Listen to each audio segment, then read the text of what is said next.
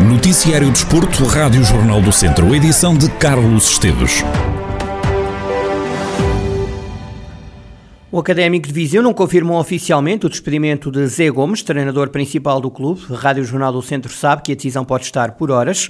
O que é certo é que o técnico orientou o treino da equipa no dia de ontem, quinta-feira. Os vizienses vêm de uma derrota pesada em casa frente ao Nacional da Madeira por quatro bolas a uma. No final do jogo, o treinador academista admitiu o mau momento, referiu que iria repensar o futuro à frente da equipa principal do Académico e queria pedir uma reunião com, e cito, as pessoas que mandam para perceber se teria lugar no futuro do clube viziense. Em final de ano, é a altura de olharmos para os percursos dos dois clubes mais representativos do distrito, no que ao futebol diz respeito.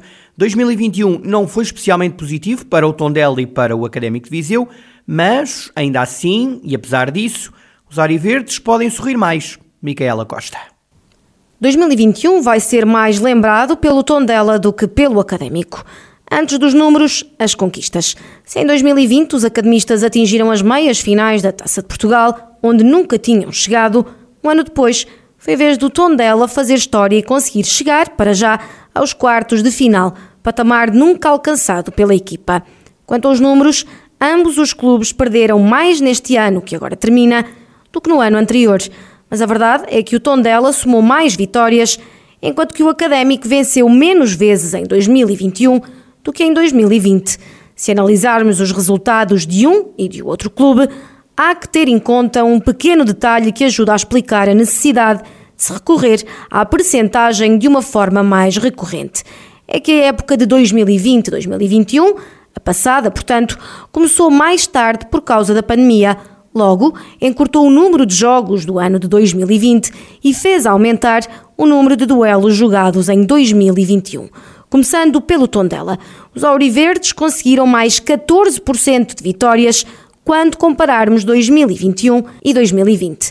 Durante todo o ano que agora acaba, o Tondela só empatou 3 dos 42 jogos que fez. Quanto ao académico, de 2020 para 2021, as vitórias desceram de 37% para 29%. Nos golos, ambos marcaram mais, mas também sofreram mais quando compararmos 2021 com 2020. O Tondela marcou neste ano que termina 1,2 golos por jogo e sofreu 1,76. Já o Académico marcou em média 1,04 golos por jogo e sofreu mais de um golo e meio por jogo em média. Estes e outros números vão estar detalhados no artigo que será publicado este sábado de manhã no site do Jornal do Centro. Entretanto, Tondela e Académico de Viseu já conhecem os horários das jornadas até ao final do mês de janeiro.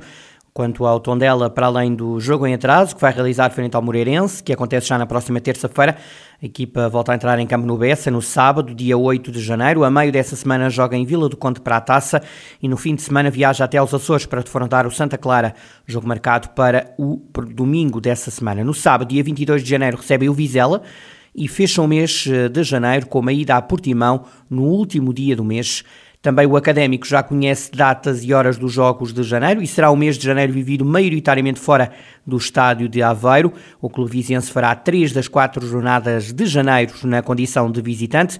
O mês inicia com uma viagem a Penafiel no sábado, dia 8.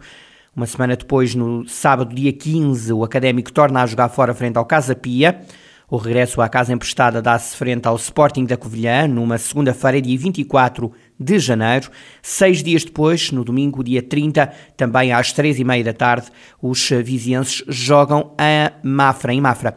O Académico fez este ano de 2021 com mais certezas do que incertezas do que certezas. Em cima da mesa está a possibilidade de Zé Gomes abandonar o comando técnico do Académico.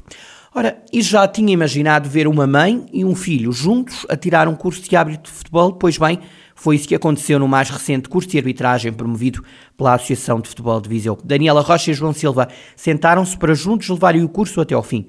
Em declarações à Rádio Jornal do Centro, a mãe Daniela conta como surgiu a ideia deste novo desafio vivido em família. Sempre acompanhei os meus filhos nas atividades eh, deles, nomeadamente no futebol. Entretanto, uma altura eu vi uma publicidade da Associação de Futebol de Viseu, vi que havia a possibilidade de ele fazer a partir dos 14 anos e falei com ele. E disse-lhe, ó oh, João, olha, este curso assim assim podias ir.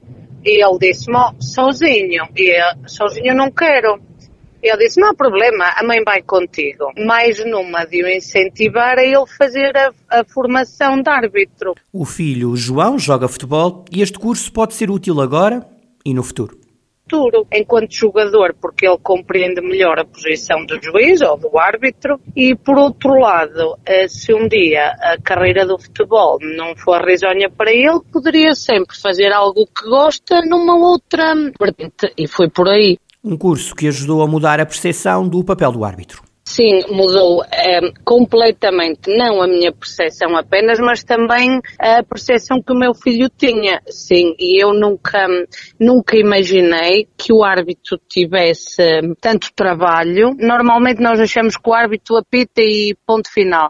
Não, ele tem que tomar muitas decisões é, num curto espaço de tempo. E a nossa visão é totalmente diferente depois da formação, mas não é só enquanto pessoas que vamos desempenhar a, a função, não. A, a, minha perspectiva é diferente enquanto adepta, enquanto mãe de jogador de futebol ou de jogadores de futebol, enquanto profissional, porque a minha profissão é psicóloga, e é engraçado como uma formação para uma determinada especialidade muda tanto a nossa forma de estar. E agora, enquanto adepta, quando eu vou aos jogos, olho para os árbitros de uma maneira diferente, sim, sim. Ouvimos agora o filho de Daniela, João Silva, tem 15 anos, é extremo esquerdo no Viseu Benfica. Para este jogador, o curso de árbitro transmite valores muito importantes comecei a perceber que a tarefa deles não é assim tão fácil quanto nós pensamos, as decisões também não são tão fáceis. A maior parte das coisas eu já sei, não só como saber as leis do jogo e outras coisas, mas eles incentivam muito a sermos melhores pessoas. Um curso que teve provas teóricas. Tínhamos as aulas online, onde tínhamos um formador a explicar a matéria e depois ele ia colocando questões a meio. E depois uh, fazíamos as provas teóricas. Declarações de João Silva e de Daniela Rocha, filho e mãe que entraram no mais recente curso de árbitros promovidos pela Associação de Futebol de Viseu. De resto, desde setembro, a Associação de Futebol de Viseu já formou 50 árbitros que vão agora iniciar-se a apitar jogos em campo. Rui Almeida é o novo treinador do Oliveira de Frades, do antigo técnico do Ferreira Daves. Abraça agora o desafio de orientar um clube que vai lutar pela manutenção na divisão de honra da Associação de Futebol de Viseu. Nas primeiras declarações do novo desafio, Rui Almeida diz que as ideias de direção do clube encaixam na forma como o treinador vê o futebol. Aceitei o desafio porque é um grande clube do nosso distrito, um clube onde eu já trabalhei, onde eu iniciei a minha carreira como treinador, com umas condições fantásticas de, de, de trabalho. Numa pequena visita ao clube, não tinha ideia que o clube estava tão organizado conforme está, com pessoas competentes a geri-lo. Este convite surgiu-me há poucos dias atrás, no fim de semana, ponderei bastante e aceitei porque é um grande desafio. O presidente e a sua direção são ambiciosos, querem muito para o clube e as ideias que eles têm para o clube encaixam com aquilo que eu, que eu quero para o futebol. Mais declarações de Rui Almeida e também do presidente do Oliveira de Frades, Tiago Ferreira, para ouvir no Jornal de Desporto das 5 e meia da tarde. Ir para o Ferreira Daves é um passo na minha carreira, são as primeiras palavras de Ricardo Duarte, o novo treinador do Clube do Conselho de Sátão, o técnico mais conhecido por Mangualde no futebol distrital diz que o objetivo da manutenção no Campeonato de Portugal está ao alcance do Ferreira Daves. É um convite muito bom para mim, eh, para a minha carreira, e aceitei o convite com muito agrado pela parte da direção, porque foi o que eu transmiti ao plantel e o que eu digo que acho que ainda é possível. Garantimos a manutenção, que é o objetivo é que o Ferreira Daves propôs no início da época e foi o mesmo objetivo que agora eu e a direção com o plantel traçamos. Acreditando que é possível, foi, foi isso que eu vou aceitar e acho que para, para a minha carreira é, é muito bom também este, este passo. O treinador assume que orientar o Ferreira Daves é uma responsabilidade e defende que Viseu só tem a ganhar com a manutenção do clube no Campeonato de Portugal. Ouvimos também o presidente do Ferreira Daves, Rogério Arraes, diz que consultou a direção do clube para que todos dessem um parecer sobre o futuro técnico do clube.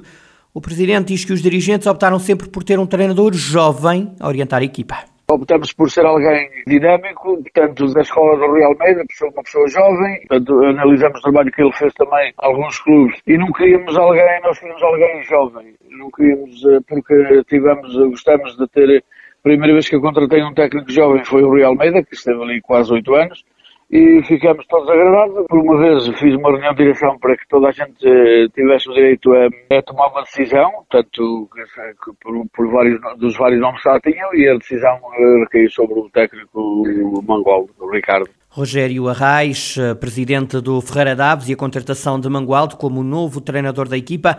O objetivo do clube é ficar no Campeonato de Portugal.